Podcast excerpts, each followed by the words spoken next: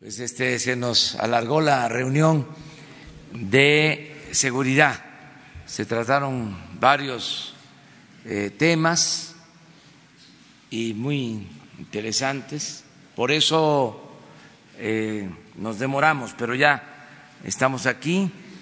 Hoy vamos a informarles sobre el plan eh, migratorio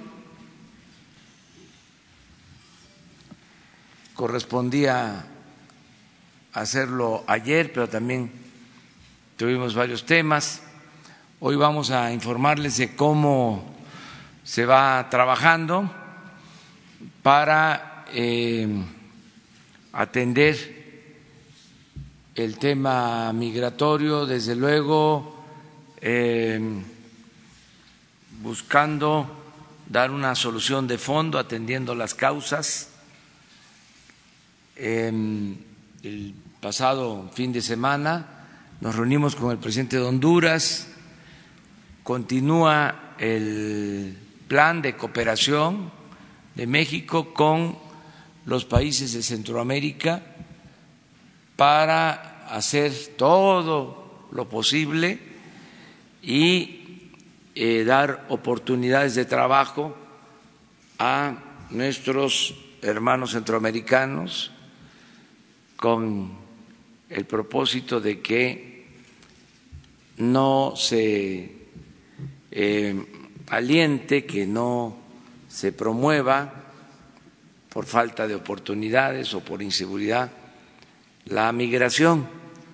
Esa es la estrategia principal.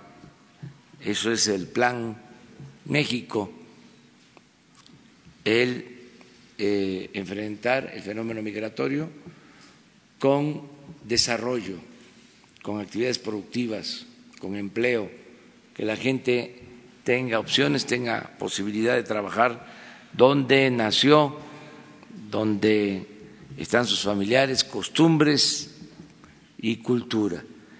Entonces hemos avanzado y ahora eh, se va a informar eh, al pueblo de México sobre cómo vamos.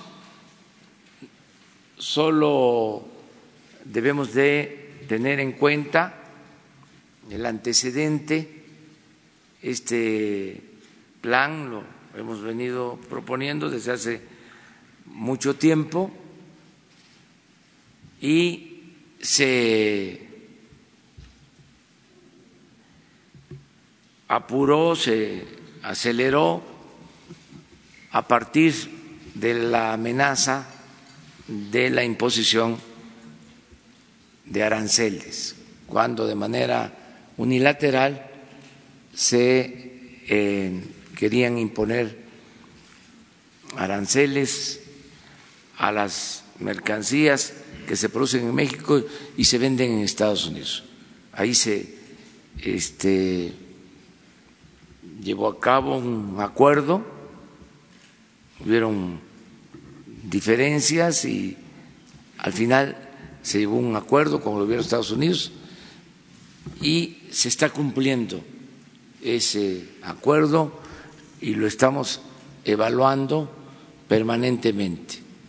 Se eh, dijo cuando se llevó el acuerdo que se iba a llevar a cabo la primera evaluación a los 45 días, ya transcurrieron esos 45 días y fue buena la evaluación y ahora vamos hacia eh, los tres meses que se cumplen en septiembre, que va a ser la otra evaluación.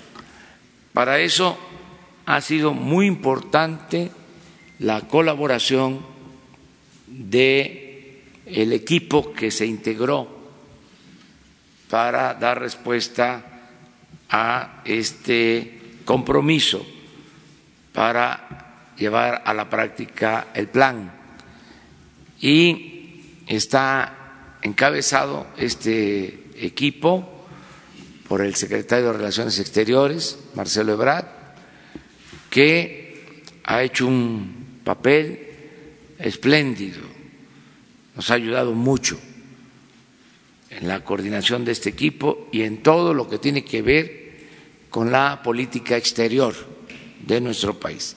Entonces, le damos la palabra a Marcelo Ebrat para que informe si es eh, conveniente que informen todos los responsables, eso lo decidimos ahora o que Marcelo dé el informe general y si hay alguna duda sobre algo en particular, pues ya los responsables podrían eh, responder. Eso es todo y a ver, Marcelo. Gracias, señor presidente. Con su permiso, señor presidente, buenos días a todas, a todos. Bueno, el día de hoy les informo que sigue reduciéndose el flujo migratorio hacia México y los Estados Unidos para el mes que está por concluir. Eh, estimamos que tendremos una cifra de 87.648 que llegaron a frontera norte.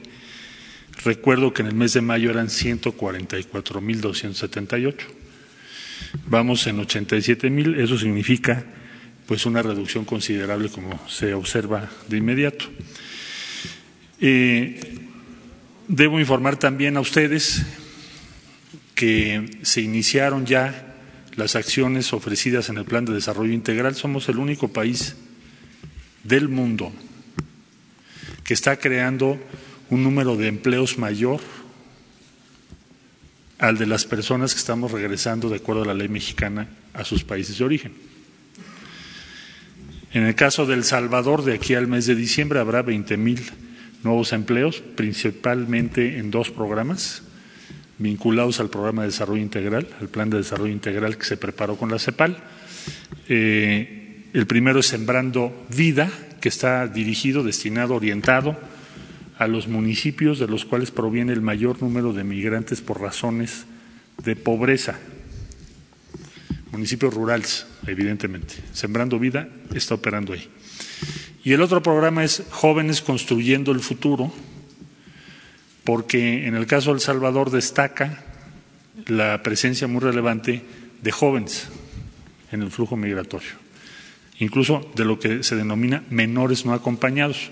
Cuando decimos menores, a veces pensamos en los menores de seis años o de ocho años, pero los menores también tienen 15, 16, 17 años. Entonces, ya está en operación en El Salvador. Se hizo, como ustedes saben, la visita del presidente de El Salvador. Después su servidor estuvo en El Salvador para iniciar las acciones por conducto de la Agencia Mexicana de Desarrollo. Parte o componente importante de la estrategia mexicana es esto, además del despliegue de la Guardia Nacional y el reforzamiento de otras acciones que ustedes ya conocen. Con Honduras es lo mismo. Honduras es el 47%, 47% del total de personas que están migrando a través de México hacia Estados Unidos. Es el país que tiene más migración. Casi podríamos decir que parece un éxodo. Y eso se debe a muchas razones que ustedes ya conocen. Principalmente la razón económica, de la que hemos hablado muchas veces. Pero también hay otros factores. Entonces, por eso era muy y es muy importante trabajar en Honduras también. Entonces, en Honduras vamos a aplicar Sembrando Vida y Jóvenes Construyendo el Futuro, ambos financiados por el denominado Fondo Yucatán, aprobado por todos los partidos políticos el año pasado. También les informamos que del Fondo Yucatán, como ya lo había yo comentado aquí, se están destinando 60 millones de pesos para apoyar al Instituto Nacional de Migración y otras acciones que tienen que ver con albergues que estaban muy abandonados, la infraestructura eh, que se recibió cuando empezó este gobierno estaba bastante abandonada. Se están reparando, se están rehaciendo. Hoy nos informó el INAMI que ya concluyó la estación de Acayucan y que están avanzando conforme al programa en el resto de los albergues y estaciones que tiene con que cuenta el Instituto Nacional de Migración. Eh, se sostuvo ya también la, reunión número 12 del mecanismo de coordinación migratoria participan 12 instituciones mexicanas, así como El Salvador, Guatemala, Guatemala, Honduras, Cuba, Haití. Y estamos ya preparando la primera conferencia internacional de países donantes o que serán donantes del, del, Plan de Desarrollo Integral en favor de Sur de México, Guatemala, Honduras y El Salvador. Estimamos que esa conferencia internacional va a ser un espaldarazo, un respaldo global muy significativo para la estrategia que México ha venido promoviendo. ¿Qué es cuál? La que acabo de describir ahora en los últimos minutos. Eh, conforme vayamos avanzando en El Salvador, Honduras y Guatemala, una vez que pase su proceso electoral, que como ustedes saben va a tener lugar el día 11 de agosto, podremos estar ya mostrando los resultados de las estrategias que estamos implementando. Esta estrategia quiere decir lo siguiente, se pueden y se deberían tomar acciones inmediatas por parte de los países que tienen más recursos para crear empleo en las regiones en las que estamos teniendo dificultades, pobreza y otros problemas, y se podría hacer en el corto plazo. Hay quien dice que no se puede en el corto plazo, que eso va a tomar muchos años, que es muy difícil. No es cierto, y lo vamos a demostrar ahora con los programas que acabo de describir. Entonces, debo decir también que el día de hoy nos reportó la Policía Federal que la familia, había una familia secuestrada de hondureños en México y ya fue liberada, rescatada por las autoridades. Entonces, al día de hoy no tenemos ninguna familia de los países que acabo de referir en situación de secuestro en México. Y esto se debe a que tenemos una coordinación muy estrecha y el objetivo es proteger a estas personas. Precisamente estaba secuestrada la familia y tres menores. Fueron rescatados ya por la Policía Federal y los detalles se los podrán dar ellos con todo gusto de los avances logrados. Por lo que hace a la situación o respaldo a los migrantes que están esperando en México a cargo del subsecretario Duarte, está por iniciarse o están por iniciarse los trabajos en Ciudad Juárez de lo que será un punto de apoyo importante que se denominará Leona Vicario para servicio de las personas que estén esperando en México. Debo decir que ya hay 4.700 personas trabajando en el norte del país. Se les ofreció empleo y están trabajando en México conforme a las leyes mexicanas. Este sería el reporte general y estaríamos a, sus órdenes para preguntas. A la izquierda, a mi izquierda. Gracias. Gracias, eh, secretario Arturo Páramo, Grupo Imagen Excelsior. El sábado usted nos comentaba, bueno, comentaba en su discurso allá en Minatitlán, eh, que México estaba haciendo todo esto que usted describe, pero que había países eh, entre los más ricos eh, del mundo eh, y Estados Unidos que no estaban haciendo nada. Se ha tenido contacto con Estados Unidos en lo inmediato y otros países que podrían estar aportando algo, eh, recursos materiales, dinero, a este esfuerzo que se está haciendo y que no lo han hecho y hay, habrá alguna algún tiempo o una temporalidad para que comiencen a participar efectivamente con hechos en este programa que México está encabezando? Sí, con mucho gusto, claro que sí. El, el día 7 de junio, en el statement que dimos a conocer en Washington, si ustedes revisan el punto 4, dice, Estados Unidos y México se comprometen a liderar los esfuerzos para llevar a la realidad el Plan de Desarrollo Integral de Centroamérica.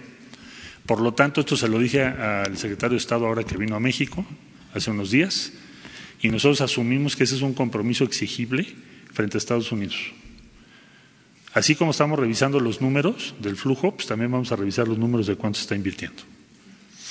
Y vamos a convocar la conferencia internacional en octubre para eso.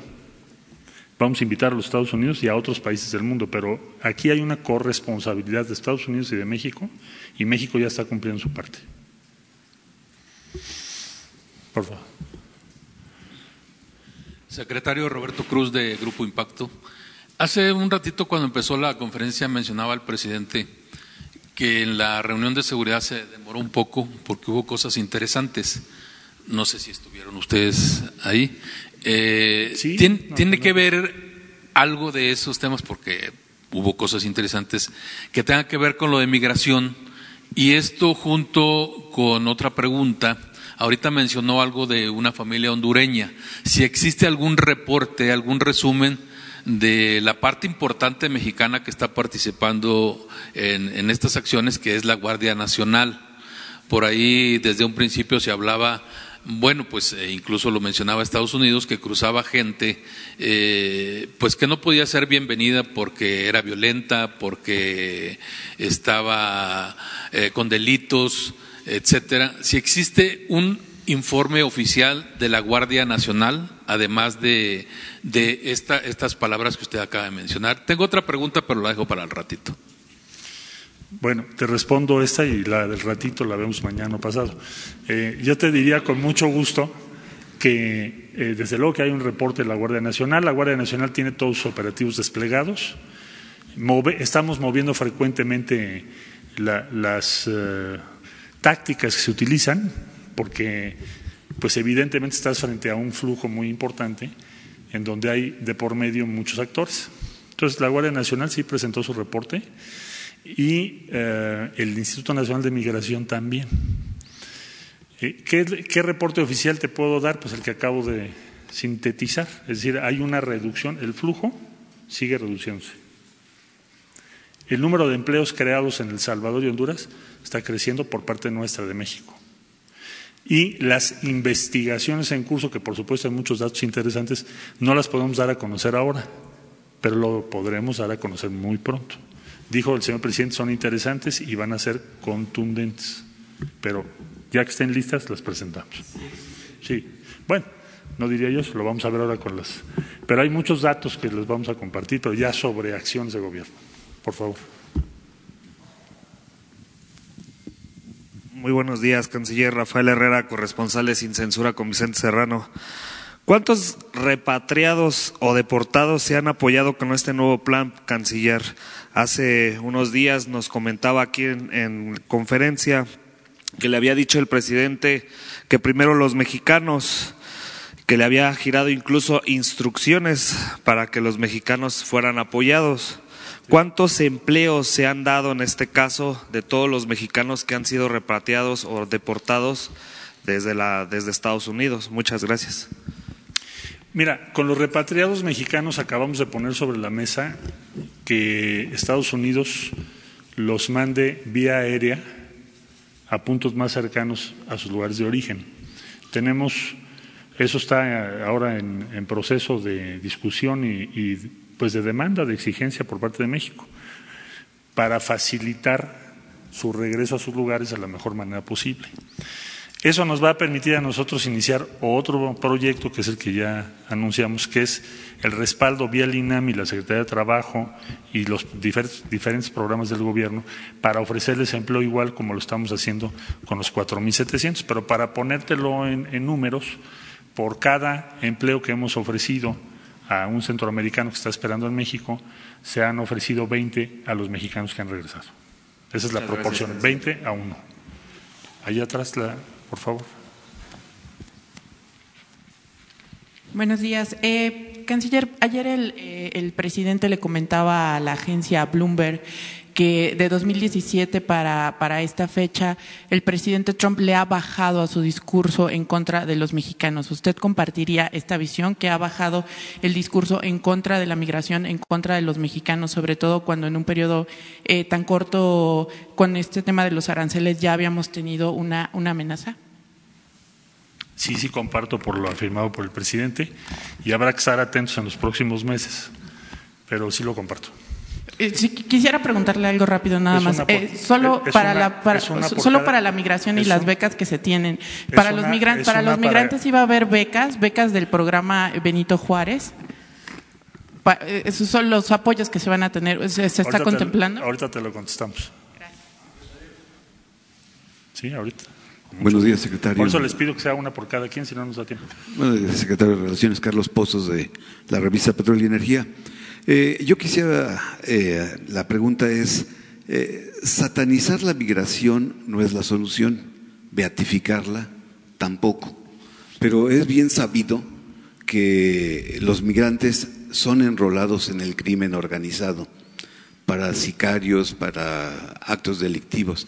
¿tendrán alguna cifra la Guardia Nacional o la Secretaría de Relaciones Exteriores de, cuántas personas eh, que buscando ese sueño, esa prosperidad, han sido enrolados en esas filas? Y finalmente preguntarle si el Instituto Nacional de Migración ya quedó limpio de funcionarios corruptos porque se vendían eh, estancias principalmente a mujeres aquí europeas y bueno de muchas nacionalidades. Ya está limpio de la corrupción el instituto. Hiciste dos, te contesto la dos que es la más eh, rápidamente. Es lo que está encabezando Francisco Garduño. No, no podríamos decir que ya terminamos, pero se está haciendo un esfuerzo muy grande y hay avances significativos. Pero ya no nos tardamos mucho en darles información sobre eso más detallada. Eh, eh, ¿Cuál es la tasa de participación, digamos, de centroamericanos, Guatemala, Honduras, El Salvador, en las detenciones en general en México respecto a delitos que nos preocupen? Muy baja. Pero prometo que el próximo reporte se los voy a dar porque es un mito. Sí, es un mito. O sea, la proporción de personas migrantes involucradas en actos delictivos, desde luego que sí hay casos, pero proporcionalmente es bajísima. No es cierto que sea alta, es baja, eso es un mito, pero es un mito que se usa para estigmatizarlos y organizar reacciones en contra. Pero, eh, pero con mucho gusto, te doy la cifra exacta en el próximo reporte con todo gusto. Voy a pedírselo a la, a la Fiscalía General de la República, a las fiscalías de los estados, que nos hagan favor de compartirnos esa información y se las damos a conocer mucho gusto. Por favor. Gracias, secretario Antonio López del periódico La Razón. Insistir en este tema de, pues de los secuestros. Usted ya aclaró que, que no hay migrantes secuestrados en el país. Eh, La Razón volvimos a entrevistar a Alden Rivera, embajador de Honduras en México, y él insiste que son cientos las personas. preguntarle en esta materia pues si usted ya platicó con él, ya se lo aclaró, eh, ¿cuál es la respuesta que ha dado el gobierno mexicano? Muchas gracias. El embajador dijo eso el día viernes, eh, justo en las vísperas de la visita del presidente de Honduras. Yo diría en primer lugar que México es el único país ahorita que está ayudando a Honduras. No hay ningún programa de empleo ningún programa de empleo de 20 mil empleos financiados por México, en este caso, o 20 mil empleos financiados por otro país en Honduras. Entonces yo creo que lo primero es, yo rescataría pues lo, lo que ahí se expresó, nosotros no estamos respaldando o apoyando más que a las personas que están teniendo que emigrar pues, por la pobreza extrema que hay en Honduras. Entonces, el primer punto. Lo vi el sábado al embajador y le aclaré que el único reporte que hay en México de una persona, familia, o sea, una familia, una persona, secuestrados, era el que estoy refiriendo. Todavía no se daba su liberación. No tenemos otro. Le dije, pero si usted tiene otro caso, por favor dígamelo pues, para que lo, lo podamos atender, para que se pueda investigar, para que se pueda resolver. Y no existe otro caso. Entonces, eh, por otro lado, le diría a usted que también le comenté, con todo respeto, que el 47% de las personas que están atravesando México provienen de Honduras. Y lo que estamos tratando de hacer, de acuerdo a la legislación mexicana, es retornarlos lo más pronto posible a su país para evitar violaciones a sus derechos. Entre más tiempo están en estaciones y en albergues, y en, más riesgo hay de que se puedan violar sus derechos. Y, la velocidad de eso depende del reconocimiento a cargo del embajador, del origen de las personas. Nosotros no podemos, el INAMI no puede, regresar a una persona a un país si no está identificado su origen. Recuerda que la mayor parte de las personas no tienen identificación. Entonces dependemos del trabajo de la embajada y, e inclusive le ofrecimos que nosotros le ponemos oficinas en el país. ¿Para qué? Para que las personas tengan una atención lo mejor posible. Lo que siempre ha pedido México en Estados Unidos lo tenemos que hacer en México. Pero la posición de México es, me parece a mí, intachable.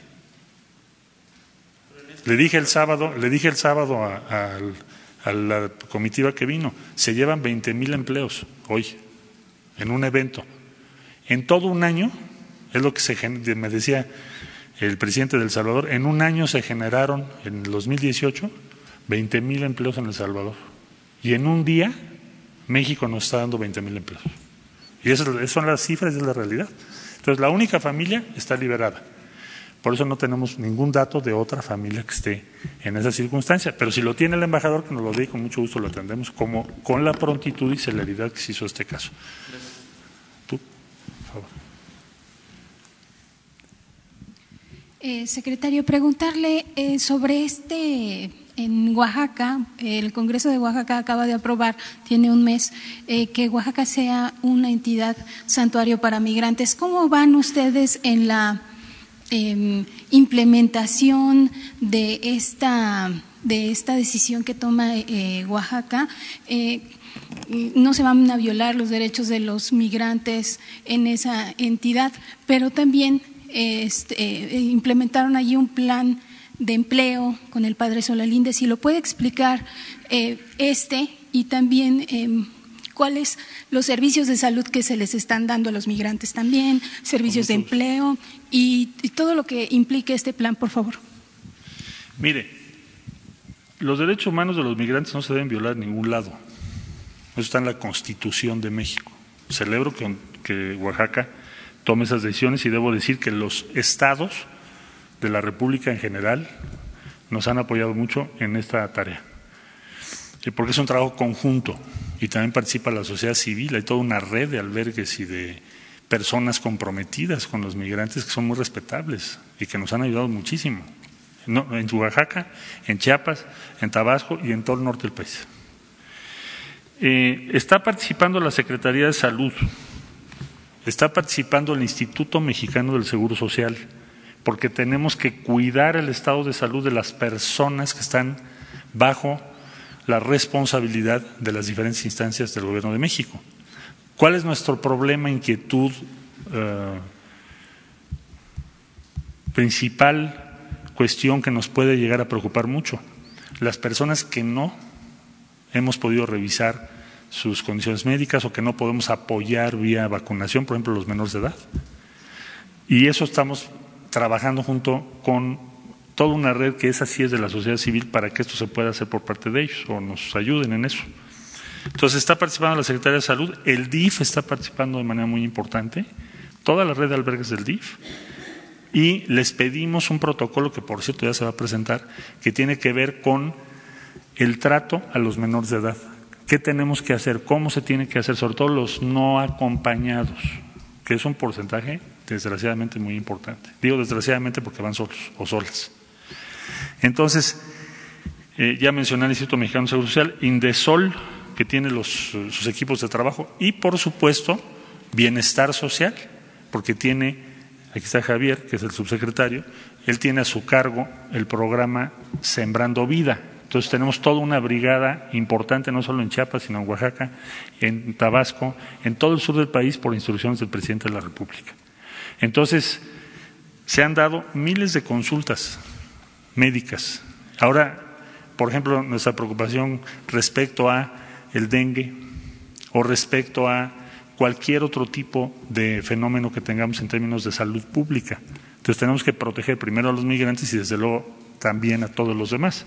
Por eso se invitó a la Secretaría de Salud y al Instituto Mexicano del Seguro Social. Todos están participando. Eh, debo decir que esta reducción de 144.278 a 87.000 que menciono se ha dado con respeto a los derechos humanos. Es más, si tú revisas, no tenemos prácticamente quejas contra la Guardia Nacional en derechos humanos.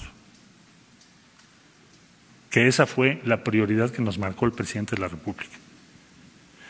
Entonces, ese es el contexto y ese es el balance del programa, todo lo que incluye empleo, salud, inversión en las instalaciones que recibimos muy, pero en muy malas condiciones, eh, el cuidado de los derechos de las personas. Ahora, eso no quiere decir que todo sea perfecto. Nos falta muchísimo, pero estamos trabajando para que cada vez sea mejor. para que todos los días podamos mejorar lo que hacemos respecto a los derechos de las personas. Y al mismo tiempo mostrarle a los países poderosos que si se, si se hiciera una inversión en Honduras, en Salvador, en Guatemala, podría cambiar sustancialmente la situación que estamos viviendo. Pero tienen que hacerlo, es un tema de voluntad, porque dinero tienen. Nosotros vamos a invertir 100 millones de dólares. Si somos proporcionales, a Estados Unidos le tocarían 2 mil millones de dólares. Nada más que con 2 mil millones de dólares crearías, imagínate, multiplícalo por 20, millón doscientos mil empleos tal vez. Estaríamos creando un número increíble. Muchas gracias. ¿Hay atrás? Gracias, canciller Estefan Ochoa de N40. Han pasado ya 45 días, más de 45 días desde que se implementó este plan. Estados Unidos todavía no lo firma. ¿Esperarían que antes de que se realice esta conferencia de donantes esté firmado este plan por Estados Unidos para garantizar este monto que dice? Bueno, eh, el, plan más que firmarlo, cada país ha, ha asentado en lo que llamamos una declaración pública su respaldo al plan y Estados Unidos lo hizo el día 7 de junio.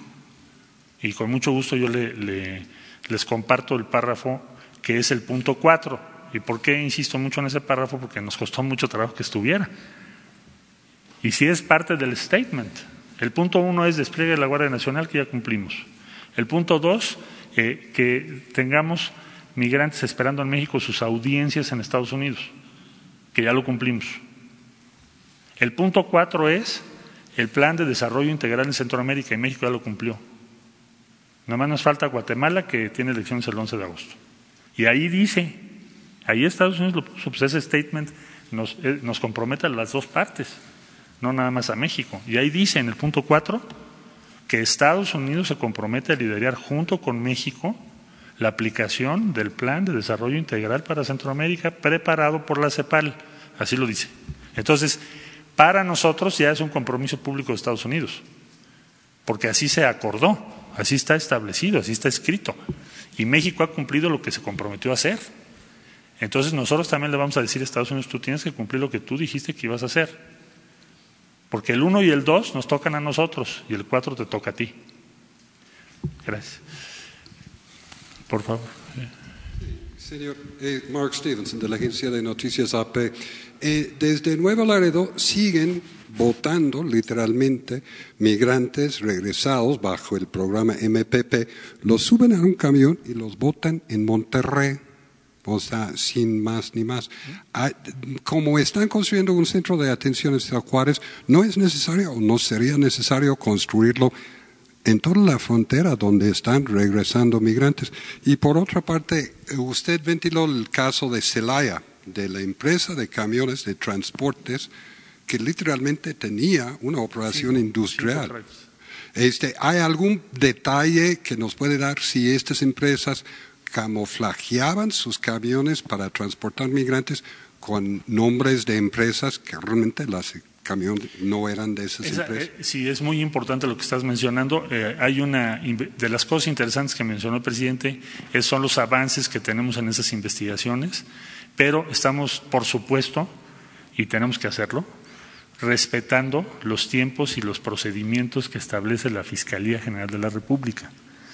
Eh, lo que sabemos es que, desde luego que sí, esos, esos trailers, es sofisticado cómo lo organizan, porque tienen diferentes denominaciones.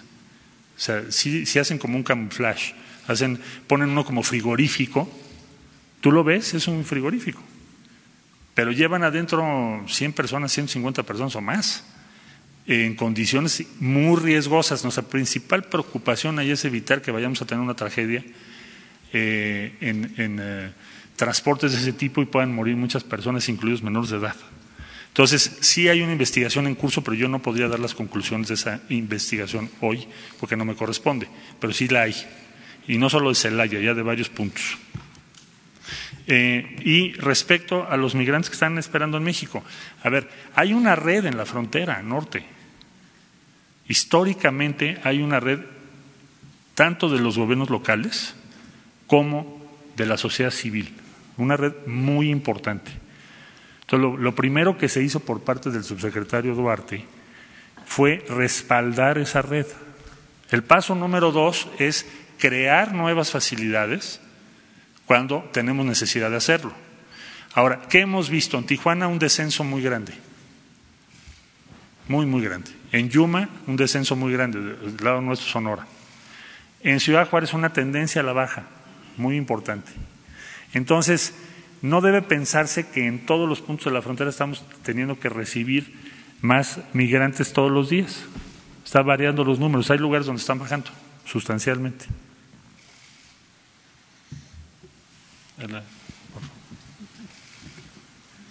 Buenos días, secretario. Jacqueline López de El CEO. Mi pregunta es, el gobierno del presidente Trump firmó con eh, los pares el tercer, un acuerdo del tercer país seguro con Guatemala.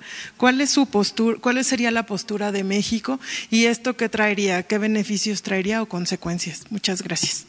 Bueno, no conocemos el texto firmado todavía oficialmente, ya eh, le pedimos a Guatemala que cuando lo tenga o cuando tomen la decisión de eh, compartirlo. Sí conocemos versiones en medios, pero no me gustaría opinar sobre versiones que no son las que firmaron.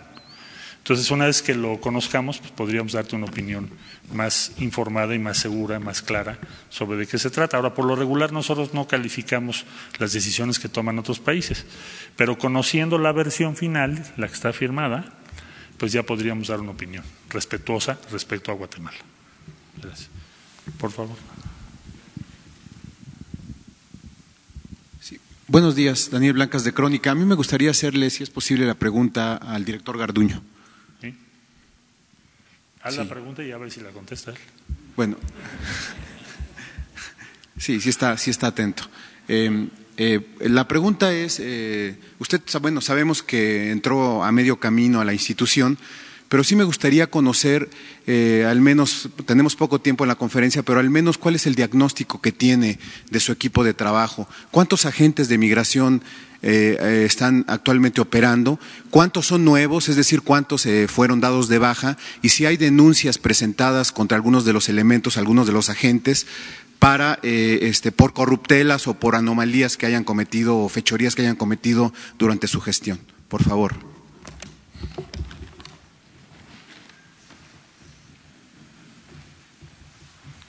Complemento la información del canciller en relación a que hay investigaciones que están en secrecía, hay denuncias en las contralorías y finalmente pues esto no ha concluido, es la presunción de inocencia, pero finalmente sí hay investigaciones relativas aproximadamente? aproximadamente menos de 500 y más de 400.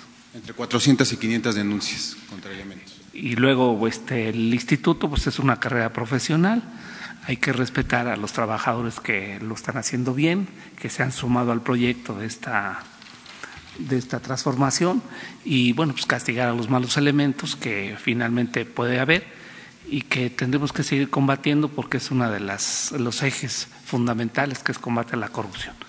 Se tendría que estabilizar el instituto con transparencia, con este reconocimiento al a la carrera profesional y pues castigar a los malosos, como decimos. ¿Cuántos elementos hay actualmente? ¿Cuántos agentes hay? Hay 5.400 empleados en el Instituto Nacional de Migración, hay 1.500 este, agentes federales de migración y se han sumado de algunas otras áreas para reforzar esta, estas tareas del control seguro, ordenado, en, en la frontera sur. ¿Cuántos son nuevos elementos en esta, digamos, nueva era? Hubo una convocatoria y en esa convocatoria son 80 los que se han dado de, alta y sigue abierta la convocatoria a fin de que, de que sea pública, de que esté transparente y que vayan incorporándose este, los aspirantes que así lo deseen y, y pasar las pruebas y el control de confianza. Bueno, muchas gracias porque tenemos poco tiempo. Otra oportunidad habrá. Gracias. Dos más, allá atrás. Buenos días. Eh, quisiera saber sobre el programa Jóvenes Construyendo el Futuro, cómo se va a aplicar, sobre todo en Honduras, si solo se va, por decir, a exportar el modelo y las autoridades de este país la van a aterrizar, o si va a haber colaboración desde las autoridades mexicanas y también de las empresas mexicanas. Gracias. Vamos a trabajar, porque son las reglas de operación, por conducto de la Agencia Mexicana de Cooperación y Desarrollo. Eh, no hacemos eh, transferencias a los gobiernos, sino se hacen las transferencias bancarias directo a los beneficiarios, siguiendo la misma pauta que tenemos aquí en México. La Embajada de México en Honduras tiene la responsabilidad, David Jiménez, de coordinar los trabajos para esto. Es un reto. Nunca habíamos hecho un programa para 20 mil personas en otro país. Es la primera vez que México va a hacer eso. Y lo, pero lo hacemos entusiasmados y con gusto porque sabemos que vamos a tener un impacto en esas comunidades. México hizo un diagnóstico en la que participaron 90 investigadores eh, mexicanos de muy diversas eh, instituciones para determinar de dónde vienen los migrantes que pasan por México, qué promedio de edad tienen, qué género, cuál es su perfil y muchos de sus aspiraciones. Entonces, la base de nuestro trabajo es ese diagnóstico que nos lleva a municipios muy específicos y a zonas muy específicas. Por ejemplo, en Honduras el número uno es Tegucigalpa, número dos San Pedro Sula. Entonces sabemos, ya si te vas al número tres, cuatro, cinco, seis, siete, ocho, te vas a la zona rural. Muchas de esa zona eh, o alguna parte de esa zona es zona cafetalera, donde tienen ahora un problema con la caída de los precios del petróleo, del petróleo del café y eh, lo que está sucediendo con el cambio climático en Centroamérica. Pero en fin, lo vamos a, a, tu pregunta, lo vamos a ejercer vía la Agencia Mexicana de Cooperación y Desarrollo y las transferencias de recursos son directas para los beneficiarios y van a participar empresas tanto mexicanas como de Honduras en este programa, en el caso de Honduras, también en El Salvador. ¿Perdón? Sí, el mismo, el mismo monto. Es igual que en México. Es lo mismo. Allá atrás, por favor.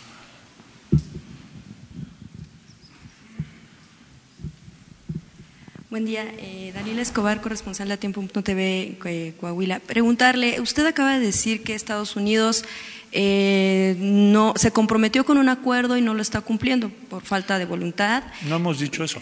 Bueno, lo que, lo que he dicho es que ellos ya fijaron una postura en favor de ese, de ese plan. Estamos convocando una conferencia internacional ahora que vino el secretario Pompeo se lo compartí y estamos invitando a Estados Unidos para eso. Y lo que diremos es, tenemos que cumplir lo establecido en el punto 4 del statement del día 7 de junio. México es el primero que lo cumple. Ahora, pues ha pasado muy poco tiempo. Se nos ha dicho incluso que ha sorprendido que México en tan corto tiempo esté aplicando esta acción. Bueno, pues porque queremos con eso mostrar que también es urgente apoyar a Centroamérica. Así como es urgente que bajen los números, también es importante que haya un apoyo inmediato en esos países y en el sur de México también. Pero justo, bueno, usted decía que eh, se necesita voluntad para cumplir con este tipo de ¿Se acuerdos. Y precisamente preguntarle, entonces, ¿es suficiente con que solamente se le baje al discurso antimigrante en Estados Unidos? Gracias. Pues lo que nosotros quisiéramos y vamos a luchar por ello, para eso la diplomacia es de persuadir. La diplomacia es un instrumento de la política y sirve primordialmente para promover tu punto de vista, promover tus legítimos intereses y persuadir a otros. Ese es el objetivo de la diplomacia. Entonces, entendemos que tenemos visiones diferentes, pero podemos persuadir o podemos avanzar en una dirección y para eso es la política, para eso es la diplomacia. Y pienso que es un gran avance que Estados Unidos haya asumido ese compromiso. Inclusive hace poco, como ustedes recordarán, vino el director de la OPEC, bueno, uno de los altos directivos, para anunciar y firmar las primeras cartas de intención de inversión en el sur de México, que son eh, en total alrededor de 800 millones de dólares. Entonces, vamos avanzando. Y, pues no es sencillo, pues no, no es sencillo porque tenemos ideas distintas, pero vamos avanzando, ya se asumió ese compromiso. Y ahora México está poniendo el ejemplo. Ahí están los, van a ser en total 60 mil empleos allá. Entonces sí es un, nos da una autoridad política para decir, bueno, ¿y ustedes cuándo empiezan? Ya no nada más es una idea, ¿no? Sí, por favor.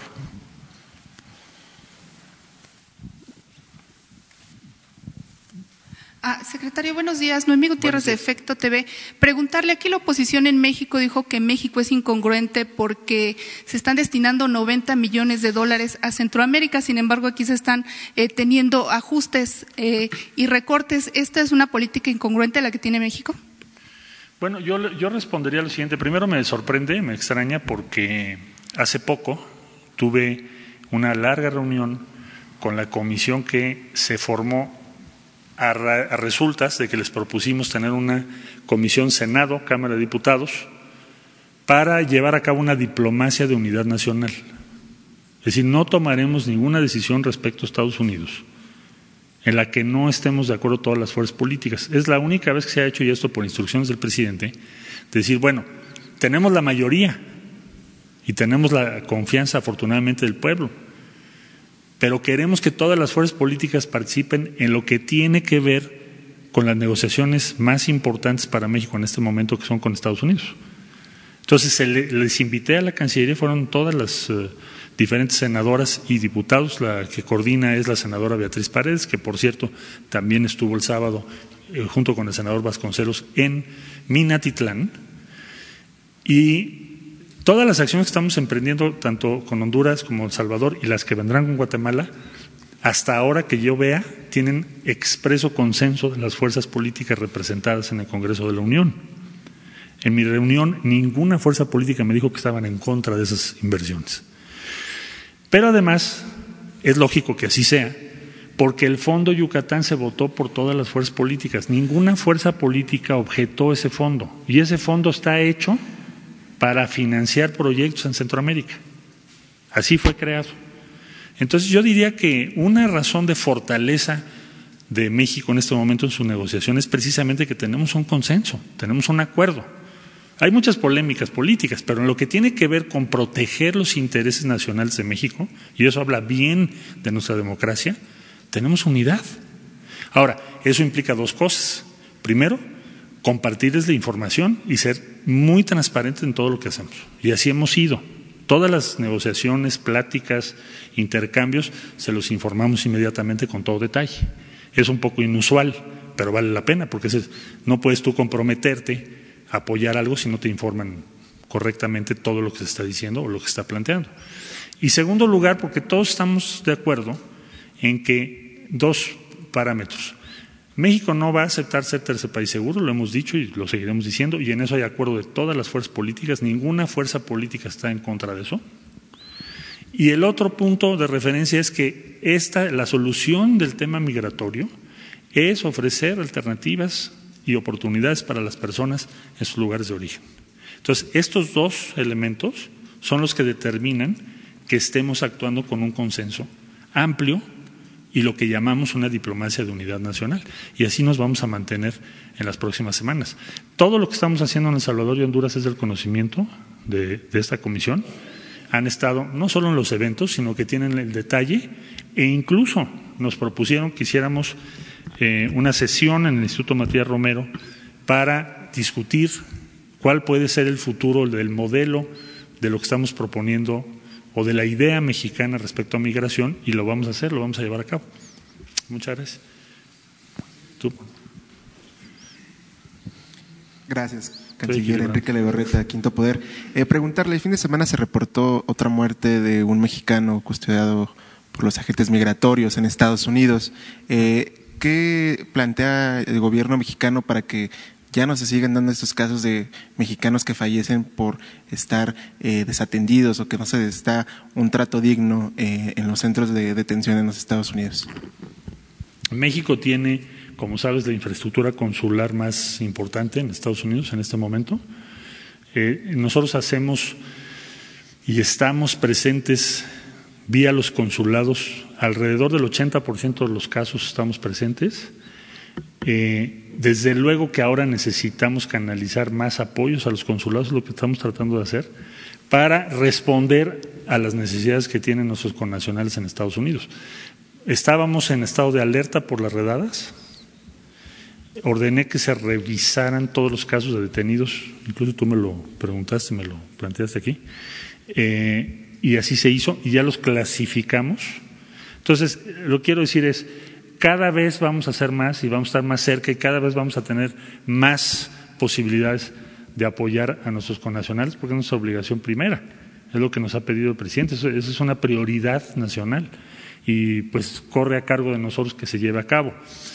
Y yo diría que los consulados sí están haciendo un trabajo bastante intenso en la representación de los mexicanos que así lo han decidido en, Estados Unidos. Pero eso no obsta que no podamos y debamos mejorarlo, ampliarlo y perfeccionarlo. Y en eso estamos comprometidos todos los días. Es lo que tenemos que hacer para evitar eso que estás tú comentando ahorita. Ahora tú para que no haya quejas del lado izquierdo. Canciller, buenos días. Misael Zavala del Universal. Eh, ha explicado que son 100 millones de dólares para los tres países de Centroamérica. Me parece que son 30 millones para cada uno, eh, serían 90, y 10 millones para, eh, digamos, el, todo lo que es la ejecución de, este programa. Mi pregunta sería, ¿son 100 millones de dólares cada año? Es decir, al final del sexenio serán 600 millones de dólares para estos tres países. Puede haber variaciones en ese monto porque depende de la autorización que nos dé el Congreso de la Unión cada año. Pero yo supondría que el diseño de este fondo y eh, eh, inclusive lo que guardamos para el año entrante, estamos utilizando la mitad del fondo y tenemos reservas para mantener el 2020 con el mismo ritmo. Incluso más allá, llegaríamos hasta 2021. Pero supongo que el Congreso sí nos apoyará para mantener ese, ese rubro y ese monto eh, a lo largo de todo el sexenio. Sí, por favor. Señor presidente, señor canciller, Jaime Hernández de Bajo Palabra. Eh, la Guardia Nacional parece no haber sido entrenada en la legislación migratoria, por ejemplo. El caso de la Casa del Migrante de Saltillo, donde se intentó el 25 de julio detener a migrantes en contra de la ley de migración, de acuerdo con el artículo 76. ¿Cuál es la estrategia a seguir para apoyar a estos albergues y entrenar a la Guardia Nacional? Bueno, le haría yo una precisión, hasta donde tenemos información, no hubo ningún ingreso para detener a nadie, eso no es así, vamos a aclararlo y la Guardia Nacional no ha cometido hasta este momento ningún, ningún acto que haya conducido a un problema respecto a derechos humanos de personas. No, no, tenemos ninguna referencia. Es más, yo voy a ver al presidente de la Comisión Nacional de Derechos Humanos mañana porque me interesa tener eso muy claro. Entonces, sí hay quejas, pero no respecto a la Guardia Nacional. Entonces, eh, ahora, ¿quién, es, ¿quién tiene que llevar a cabo la acción directa cuando tienes que hablar con un migrante y pedirle sus documentos? Pues el INAMI, el Instituto Nacional de Migración. ¿Qué hace la Guardia Nacional? La Guardia Nacional tiene que respaldar al INAMI, pero no lo puedes sustituir salvo que haya un delito flagrante en ese momento, esté pasando algo muy grave. Pero si no es así, es el INAMI el que lo está haciendo. Tuvimos conocimiento de ese caso por vía de las redes sociales y lo revisamos, pero nadie entró a ese albergue y no se trata de entrar a los albergues. Eh, no es la política del gobierno mexicano hacer eso. Ni fue la Guardia. Policía Estatal y Sedena, pero no la Guardia por favor. Gracias, canciller.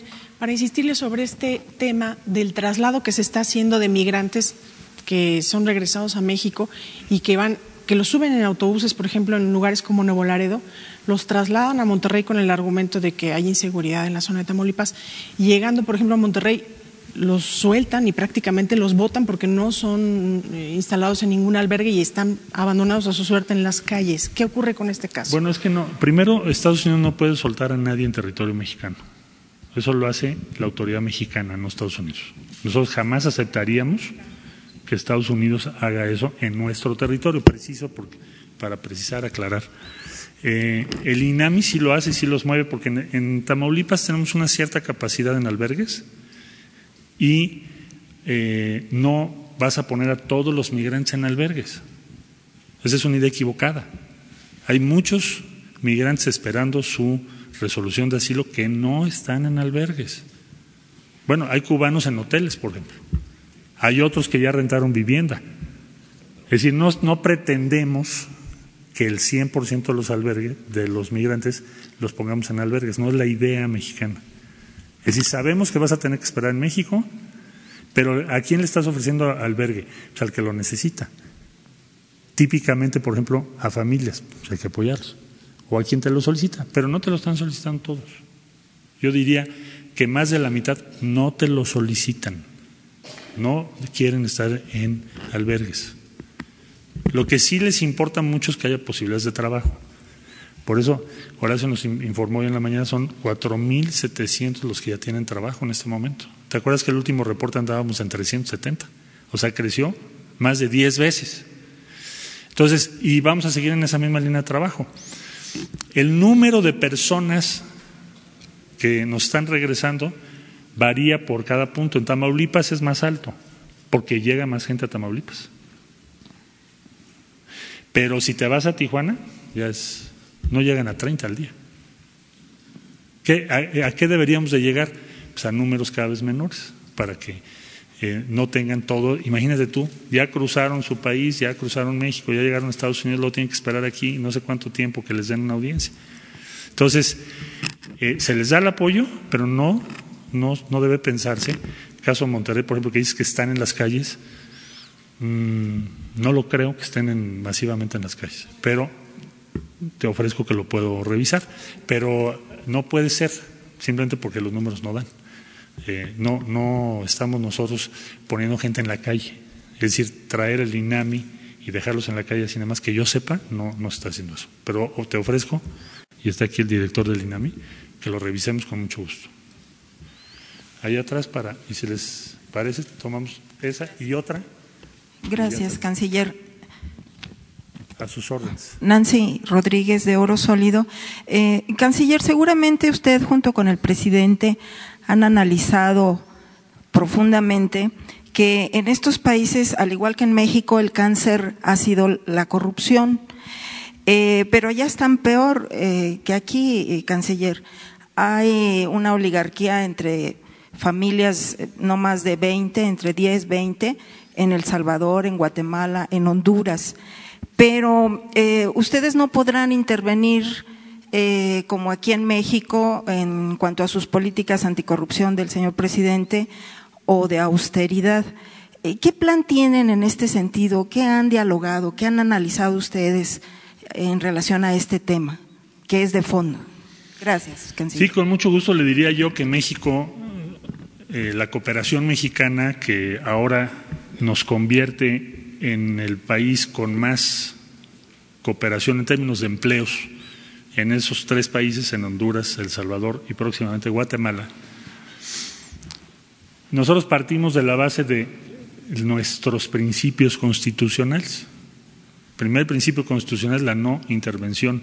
Nosotros no le vamos a decir ni a El Salvador, ni a Honduras, ni a Guatemala cómo se deben de organizar o cómo debe ser su gobierno o qué leyes deben cambiar, porque si el día que hagamos eso, pues estaríamos ya igual que otros compañeros que a eso se han dedicado. México no va a hacer eso, porque es una prohibición constitucional, no es opcional. Tenemos nuestras opiniones, pero nosotros no somos ni pretendemos intervenir en esos países. Ahora, ¿cómo vamos a garantizar la transparencia de los recursos que se van a usar? Que sería la pregunta, entiendo, de usted. Los va a ejercer la Agencia Mexicana de Cooperación y Desarrollo son recursos verificables por el Congreso de la Unión, ya se lo comentamos tanto a Honduras como a El Salvador, y tenemos que, son auditables por la Auditoría Superior de la Federación de México, porque son recursos de los contribuyentes mexicanos. Y nosotros tenemos que velar porque se ejerzan exactamente para el fin al que han sido dispuestos. Por lo tanto, nuestra obligación es que los recursos se entreguen directamente al beneficiario. O sea, no vamos a entregar un cheque al gobierno de cada país para que cada país lo ejerza, sino entregaremos el recurso directamente a cada beneficiario.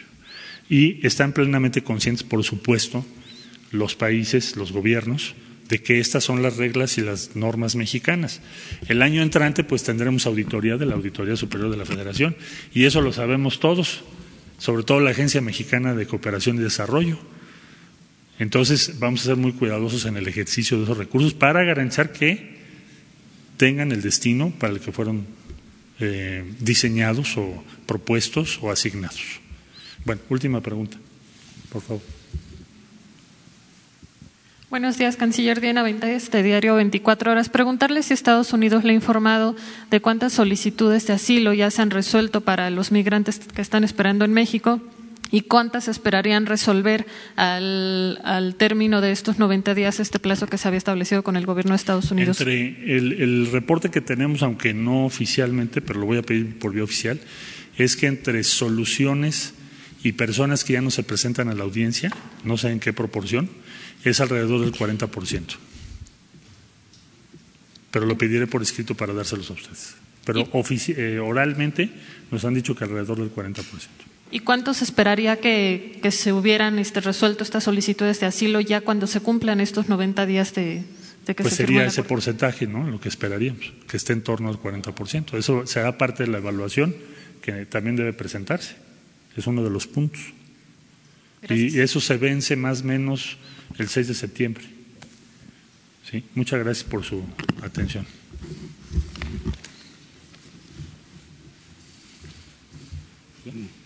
No se vayan, aquí. Bueno, ya es eh, muy amplio el informe, eh, también buenas preguntas y bien contestadas. Si les parece, eh, vamos con cinco preguntas generales y concluimos la, la conferencia del día de hoy. Eh, yo nada más les eh, informo que Jesús les va a dar a conocer lo de el plano del departamento donde estoy viviendo, en Palacio Nacional. Una copia, no tienen, a ver, ¿por qué no lo ponen de una vez? Y ya con eso este, terminamos la conferencia del día de hoy. Cinco preguntas. A ver, contigo. Pero, a ver, de los que no han preguntado, ¿no? ¿Les parece? Es una pregunta. Sí.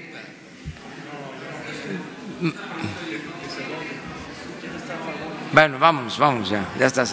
Pero sí los cuatro eh, restantes nuevos. Va. Eh, a ver. Presidente, es un, es, es un tema, es un tema que se trató hace algunos días, que provocó suspicacia y es un tema interesante. Eh, hubo un tema que sacó a luz el compañero Olvera, el tema, repito, es interesante, sobre que existen grupos, partidos, PRI, PAN, PRD, Verde, Movimiento Ciudadano, medios de comunicación y empresarios que, según dijo él, fraguan un golpe de Estado.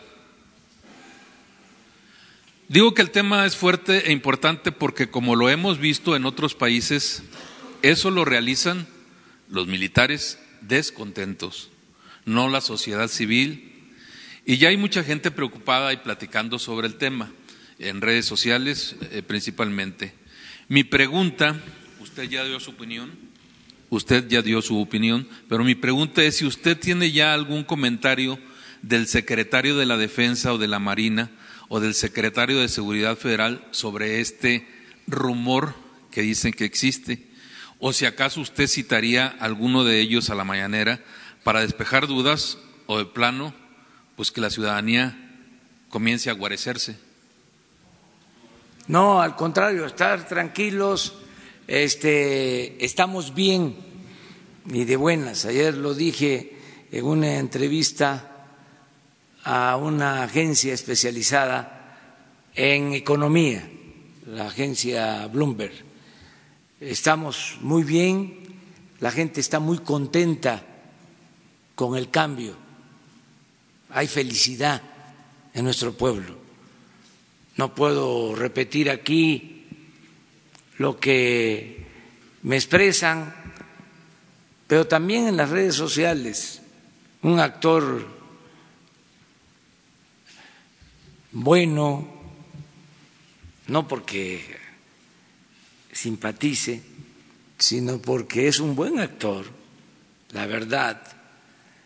Este acaba de, de expresar, declaró de que no se le quita todavía la felicidad de haber votado por la transformación. Entonces, la gente está contenta con el cambio. Y hay algunos que están, este, pues, eh, aturdidos, confundidos, fuera de, quicio,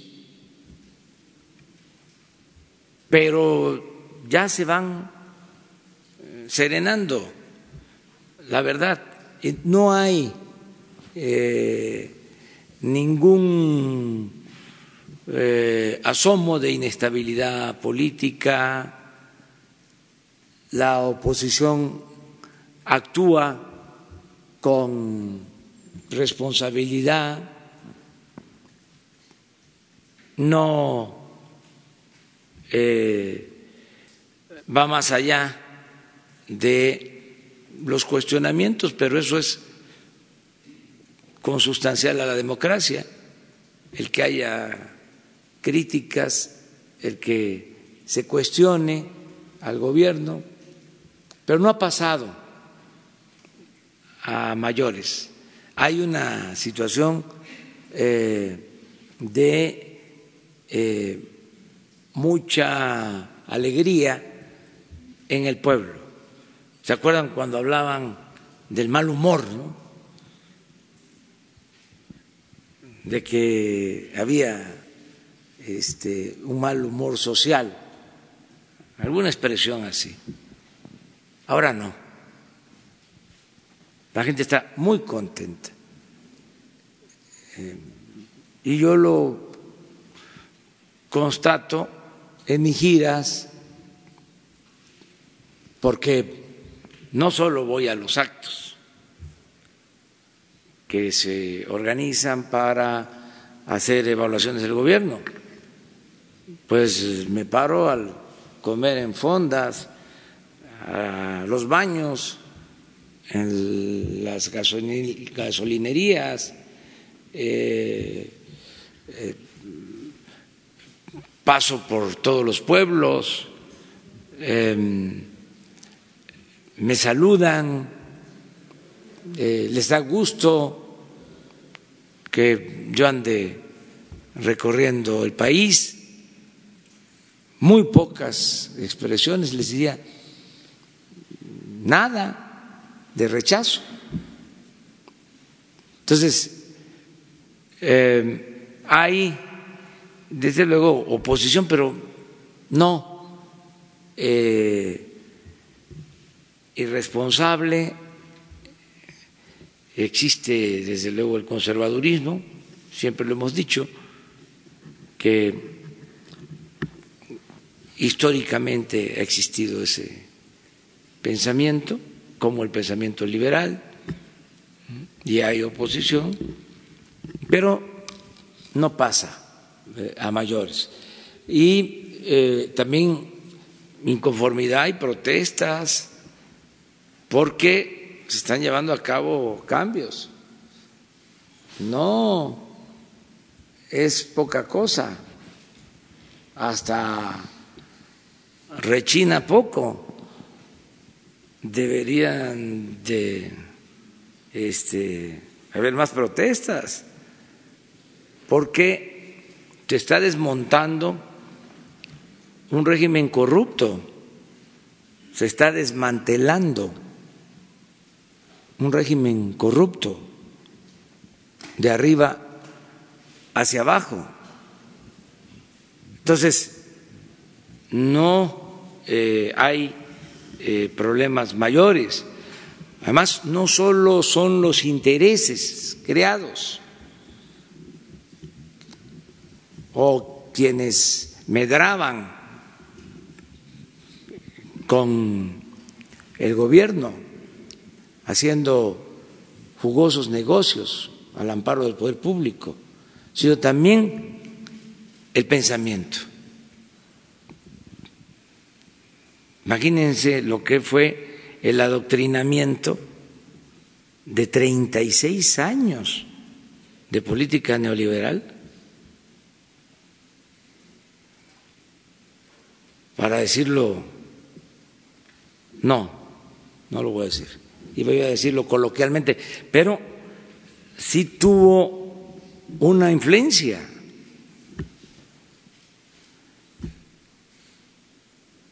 Porque fueron muchos, muchos años de formación en una doctrina. Es como cuando eh, cae la Unión Soviética,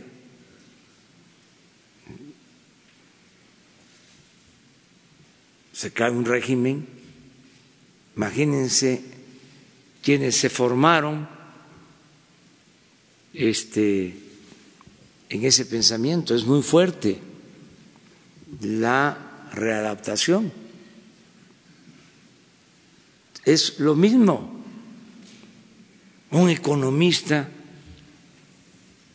ayer le dije en la entrevista al director de Bloomberg algo que creo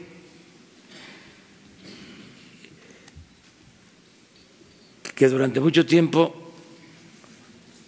se elevó la economía a rango supremo y se subordinó todo lo demás. y que yo no creía en eso, que incluso ese fue parte del problema. Es muy importante la atención de los asuntos públicos como para encomendárselos a los economistas. Es como encomendarle la paz de un país a un militar.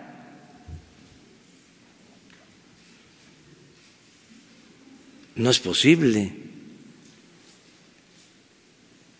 Entonces, ahora es distinto.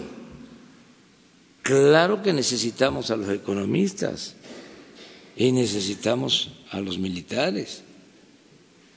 Pero este tiene que coordinar los esfuerzos la política.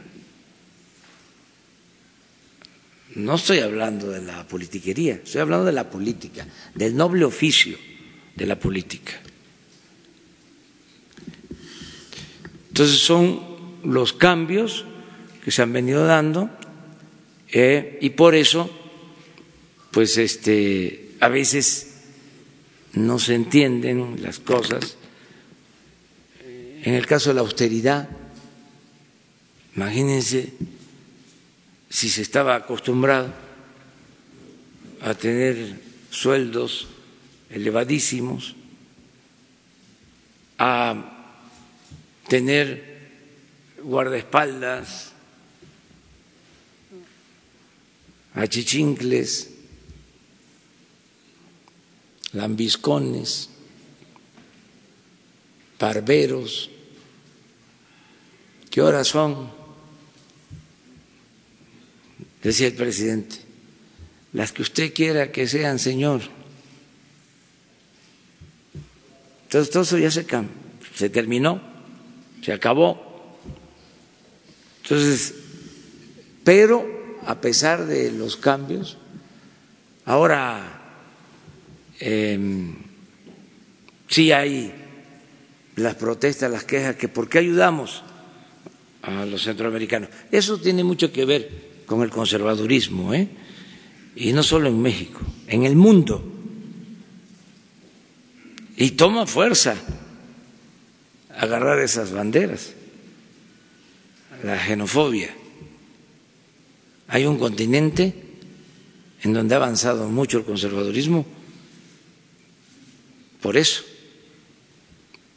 por tomar esas banderas. Nosotros no vamos a permitirlo.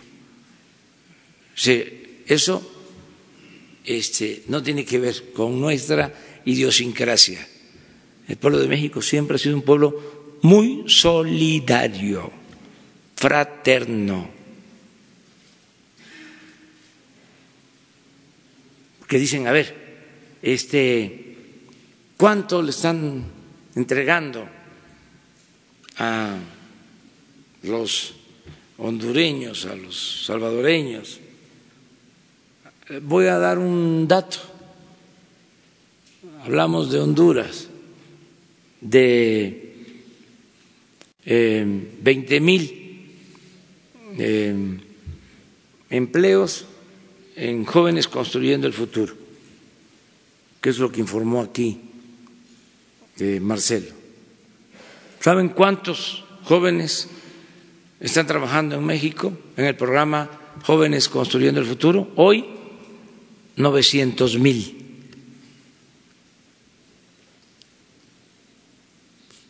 ¿Qué dicen los conservadores? Los que están a favor de la xenofobia. ¿Por qué? A Honduras. ¿Y por qué? Eh, no a México. 900 mil jóvenes, lo puedo probar, están trabajando como aprendices en México. ¿Que no podemos apoyar con 20 mil Honduras? El otro programa, Sembrando Vida.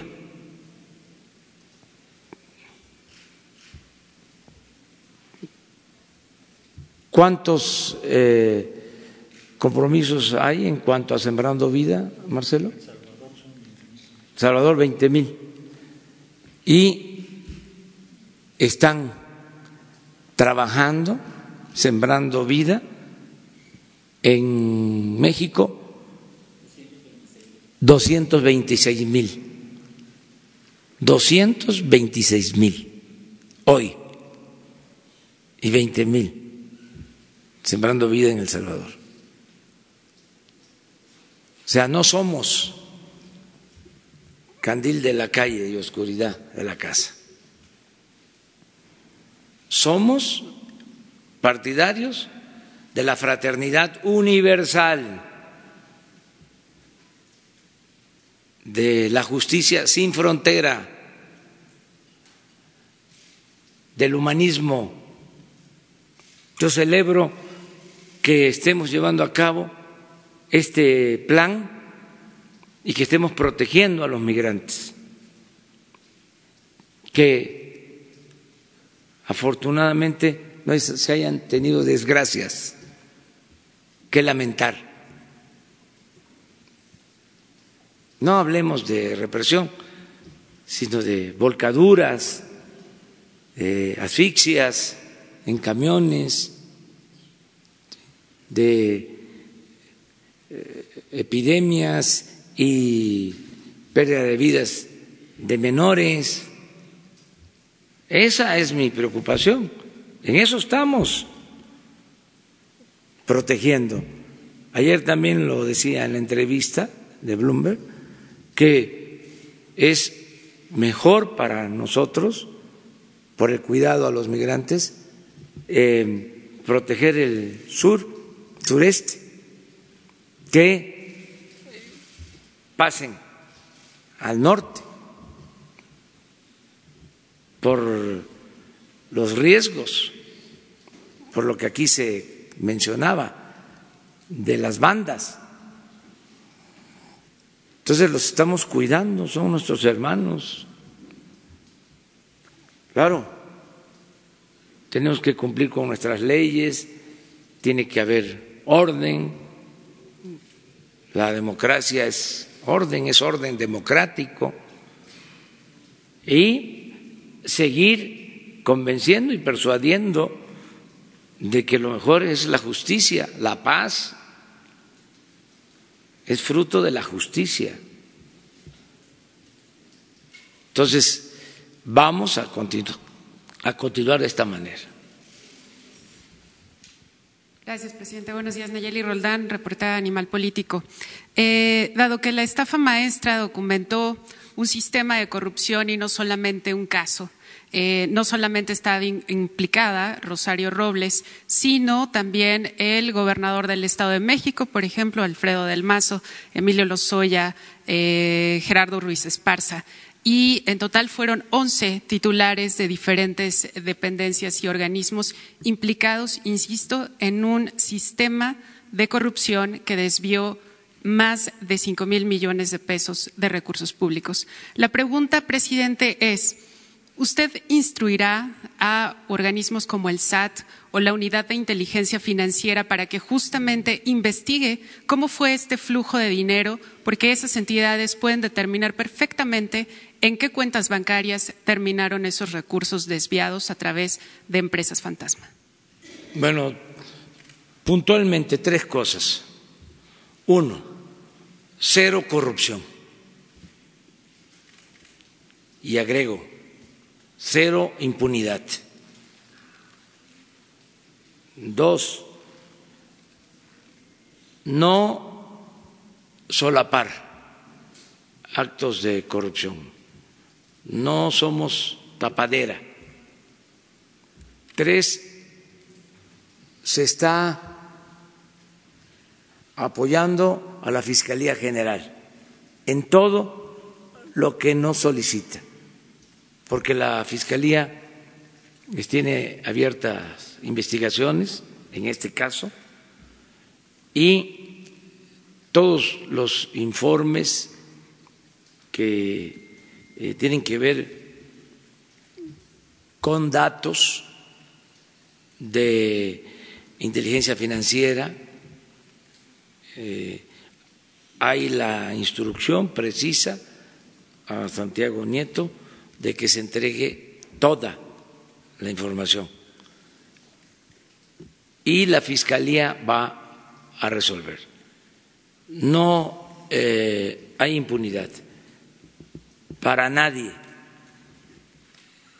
Entonces hay que esperar nada más que eh, concluyan las eh, investigaciones y los procesos legales.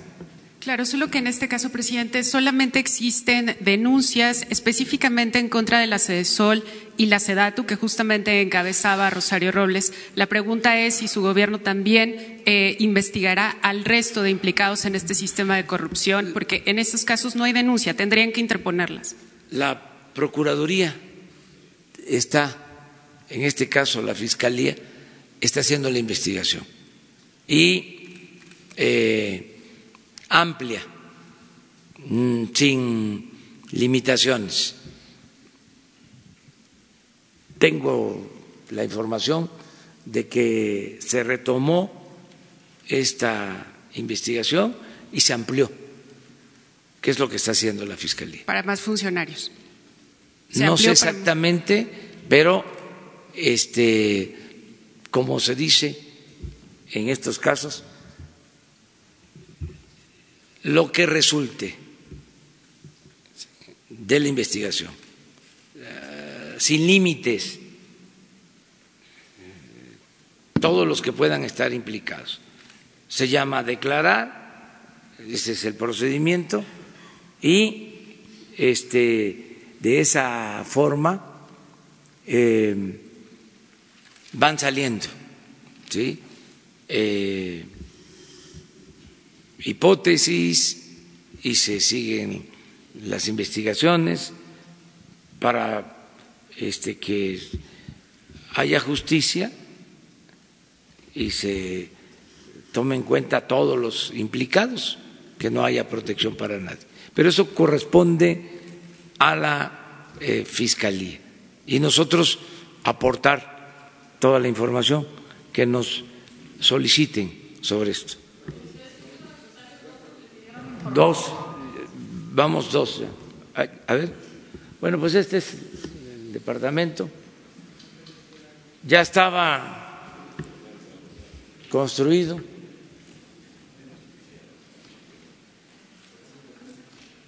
Alrededor de 300 metros. ¿Cuánto?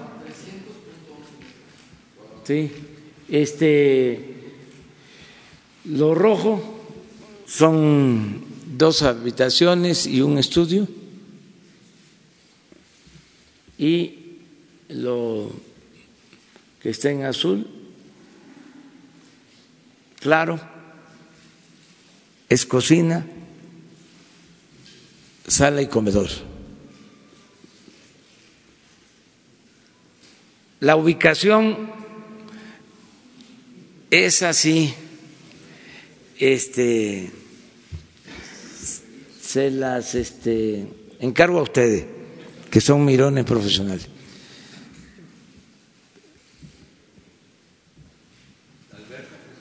No hay. Este, me ayuda mucho el estar aquí porque me ahorra como dos horas diarias. Este no tiene nada que ver con la parte eh, histórica este sitio ya estaba em, ocupado, impactado, ya con una construcción, vamos a decir, moderna dentro del palacio. No eh, está junto a los salones todos los salones de palacio, los em, corredores, desde luego em, los sitios históricos se conservan, no se van a utilizar en lo cotidiano, en el trabajo diario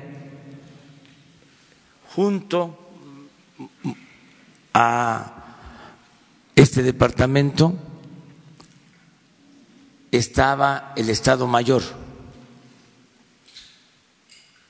presidencial y también ya era una zona eh, impactada, modernizada.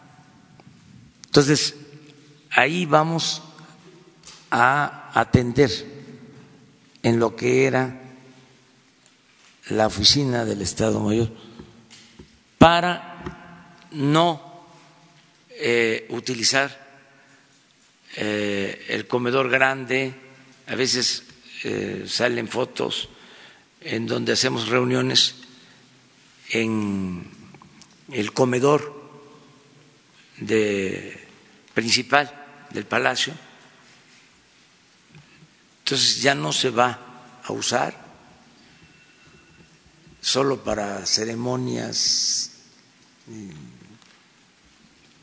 de trascendencia em, cultural, diplomática, y se va a despachar en lo que era el Estado Mayor Presidencial. Es el área que se va a utilizar Vamos a procurar también que en los eh, salones eh, se cuide el piso, un poco lo que hicimos aquí, no de esta manera, este, aquí porque tenemos que cuidar el piso, eh, allá estamos buscando la forma de que en los salones haya como una alfombra, pero este, angosta, para que se puedan apreciar también los pisos, eh, pero caminando por en medio por esa alfombra, cuidar este palacio que es de todos los mexicanos y es nuestra historia, porque este palacio tiene pues 500 años. Y si tomamos en cuenta que se construyó encima de las pirámides, de los centros ceremoniales de eh, pues tiene todavía mucho más. Y es la historia de nuestro país. Desde la colonia, el siglo XIX y el siglo XX, estaba no ocupado prácticamente no se despachaba aquí, todo era en los pinos. Ahora pues aquí se atiende todo lo público. Muy bien. Gracias, señor presidente. Buen día. Alejandro Lelo de la Red Grupo Cantón. Preguntarle, presidente, sobre la ley que se acaba de aprobar ayer en Tabasco hay dos, dos versiones, dos visiones sobre esta ley. Una que termina con los chantajes que ha habido durante muchos años a empresarios, al mismo gobierno, a la CFE, a Pemex, para no dejarla trabajar para que no haya obras. Por otro lado, también hay quienes la ven como la ley eh, garrote, que va a impedir manifestaciones y demás. Por ejemplo, extorsión a empresas aumenta la pena de 10 a 20 años de prisión ese es el, rango de la pena. Impedir por cualquier medio la ejecución de trabajos u obras privadas o públicas de seis a trece años de prisión. Impedir el, acceso a maquinarias para la ejecución de obras de seis a trece años de prisión. Y el cierre de calles, carreteras y avenidas, pena de cinco años de prisión. ¿Cuál es su postura, señor presidente, ya que se aprobó esta ley? Ayer comentó algo, algo pero ya sobre la aprobación de esta ley y con las penas. ¿Cuál es su postura? Pues yo pienso que se estaba em, abusando, habían extorsiones, em, corrupción y era necesario poner orden. Creo que em, ese fue el motivo principal de esta nueva legislación. Desde luego hay que proteger los derechos de los ciudadanos, no puede afectarse el derecho a disentir, el derecho a la manifestación, la libertad en general, ¿no? Hay que ver eso. Pero yo tengo el informe de que eh, no se afectan derechos humanos y no se limitan las libertades de los ciudadanos. Ese es el informe que tengo. Y este sí es necesario que se acabe con la extorsión y que no se permita la corrupción. Porque ¿qué puede pasar en el mediano plazo? de que limpiemos arriba, yo estoy hablando aquí, ya lo dije una vez y lo repito ahora, de que no hay corrupción tolerada y me diga un empresario, un comerciante, pues el presidente está en la luna, está en otro planeta, porque a mí me extorsionan. Yo sigo padeciendo de la corrupción. Es acabar con la corrupción comenzando arriba, para dar el ejemplo, porque estoy convencido de que la corrupción se extendió de arriba hacia abajo, no de abajo hacia arriba. No creo para nada, rechazo la versión de que la corrupción es parte de la cultura del pueblo de México. Así, lo rechazo por completo. Podría decir que es un absurdo, lo menos, porque en nuestro pueblo siempre, lo he dicho, hay una gran reserva de valores culturales, morales, espirituales. El problema se creó arriba, se dio el mal ejemplo arriba. Y por eso hay que acabar con la corrupción de arriba para abajo, cómo se barren las escaleras. Y esa es otra diferencia que tenemos con el conservadurismo. ¿Saben qué hacían los conservadores? Hablaban nada más de la mordida hasta hacían encuestas y dejaban carteras con este señalización o identificación en la cartera para ver el grado de corrupción de un país. En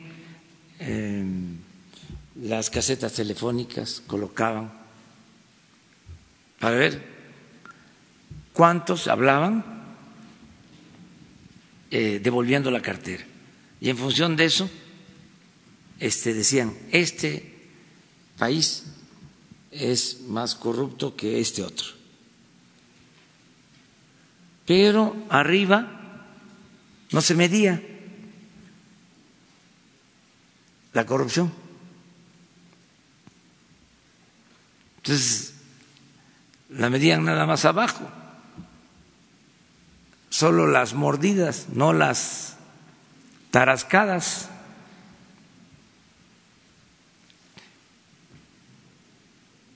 Y eh, lo cierto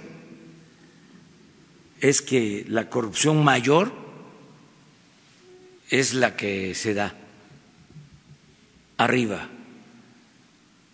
Em,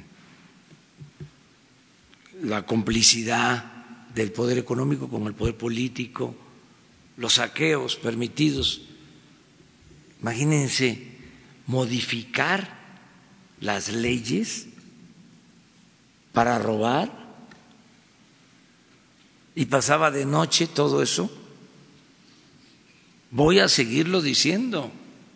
25 años considerando que la corrupción en México no era delito grave y que se podía salir bajo fianza.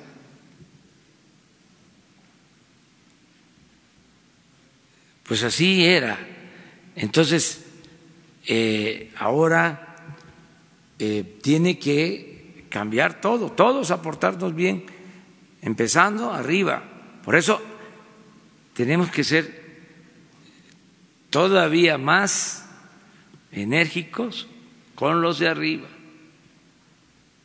para dar el ejemplo arriba. Nada de que este voy a perforar un ducto, voy a sacar gasolina de un ducto con una toma clandestina porque todos roban, porque yo no. Si miren cómo viven los políticos, colmados de atenciones y de privilegios, y yo estoy en la pobreza, no tengo nada. Entonces, que ya no haya eh, esa justificación. Es decir, arriba no se roba y no se debe de robar abajo. Eh, entonces, las leyes que sean necesarias, por eso, si estamos... Eh, convirtiendo en delito grave el robo de combustible y estamos convirtiendo en delito grave la corrupción, también delito grave la facturación para la evasión fiscal. Y les adelanto, voy a enviar, eh, antes de que comience el periodo eh, legislativo, el periodo ordinario, voy a enviar una iniciativa para reformar el artículo 28 de la Constitución y eh, que sea eh,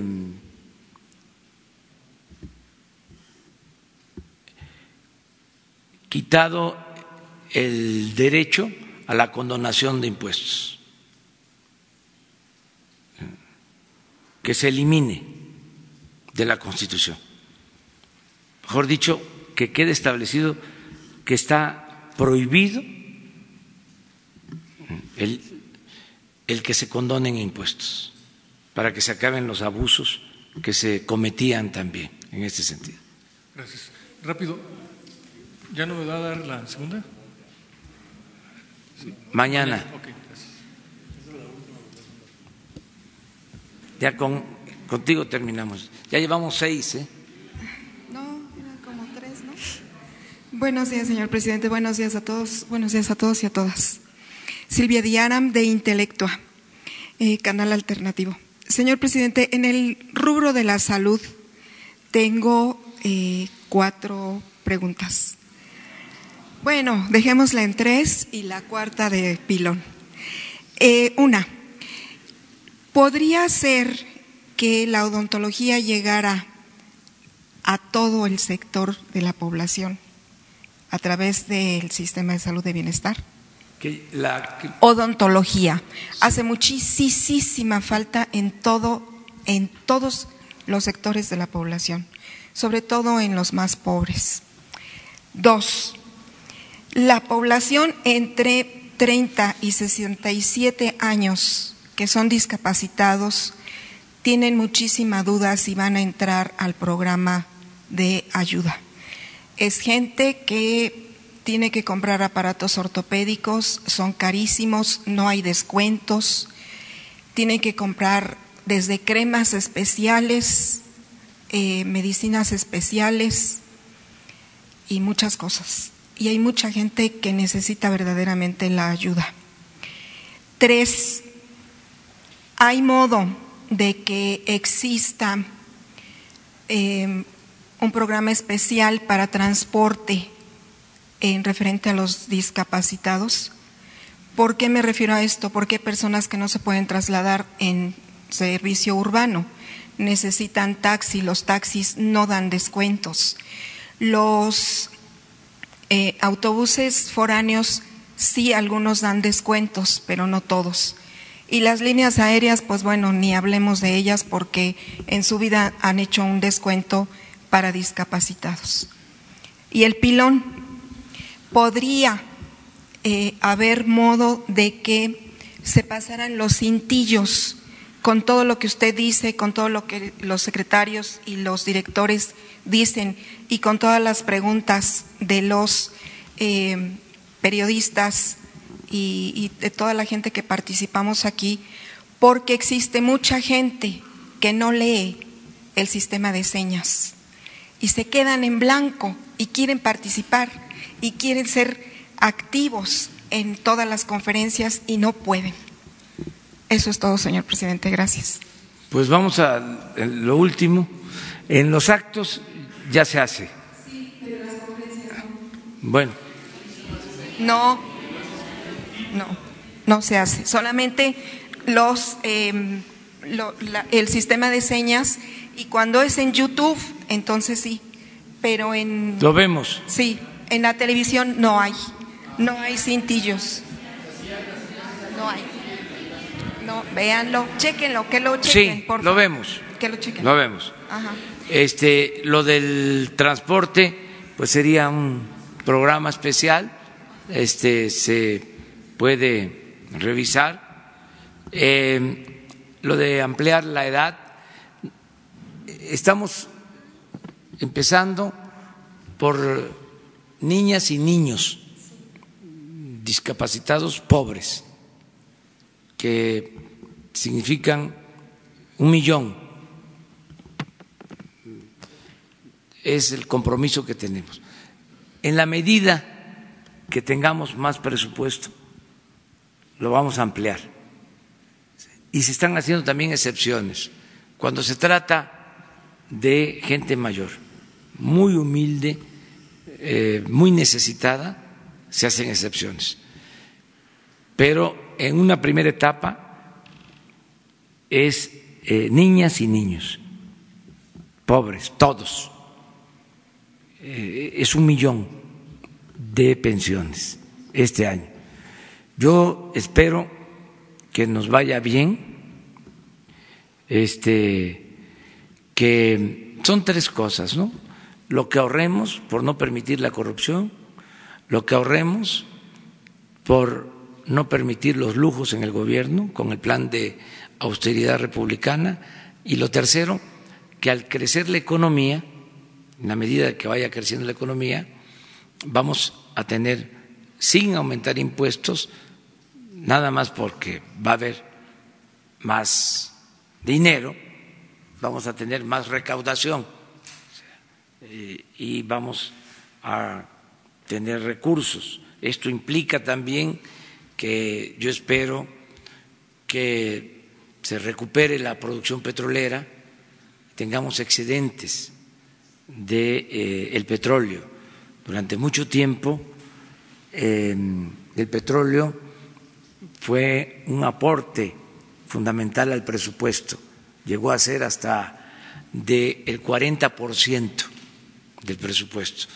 El ingreso eh, proveniente del petróleo, y eso se cayó en este último periodo, pero estamos eh, procurando de que aumente la producción y tengamos excedentes acerca de las especialidades en atención médica, la odontología, es lo mismo. Estoy visitando hospitales este, y sí hay, no en todos, no, no en todos. ¿sí? pero sí. Este, pero hace falta personal. Hace falta personal. Este, lo que me estoy encontrando es de que nos faltan especialistas en los hospitales, se cubren eh, a veces eh, se cubre a veces un turno un radiólogo mm, que está nada más hasta las cuatro de la tarde ya en el turno de la tarde de la noche no hay en hospitales. Y menos en fin de semana. ¿sí? y no hay en fines de semana. Entonces estamos trabajando de esto. Además no se tienen en los hospitales rurales, sobre todo donde se atiende a la gente pobre, todas las especialidades. Entonces estamos trabajando esto, fortaleciendo desde luego la medicina preventiva, el que tengamos atención desde las unidades médicas rurales, los centros de salud y estos servicios. Va a depender también de los recursos. Yo espero que vamos a mejorar mucho en todos los servicios educativos y de salud. Este es el propósito, son prioridades que tenemos. Y ahora sí, nos vemos mañana. No se le olvide el ICEMIM del Estado de México. Sí. Necesita una buena limpia desde con jale, con lejía y con todo. Sí.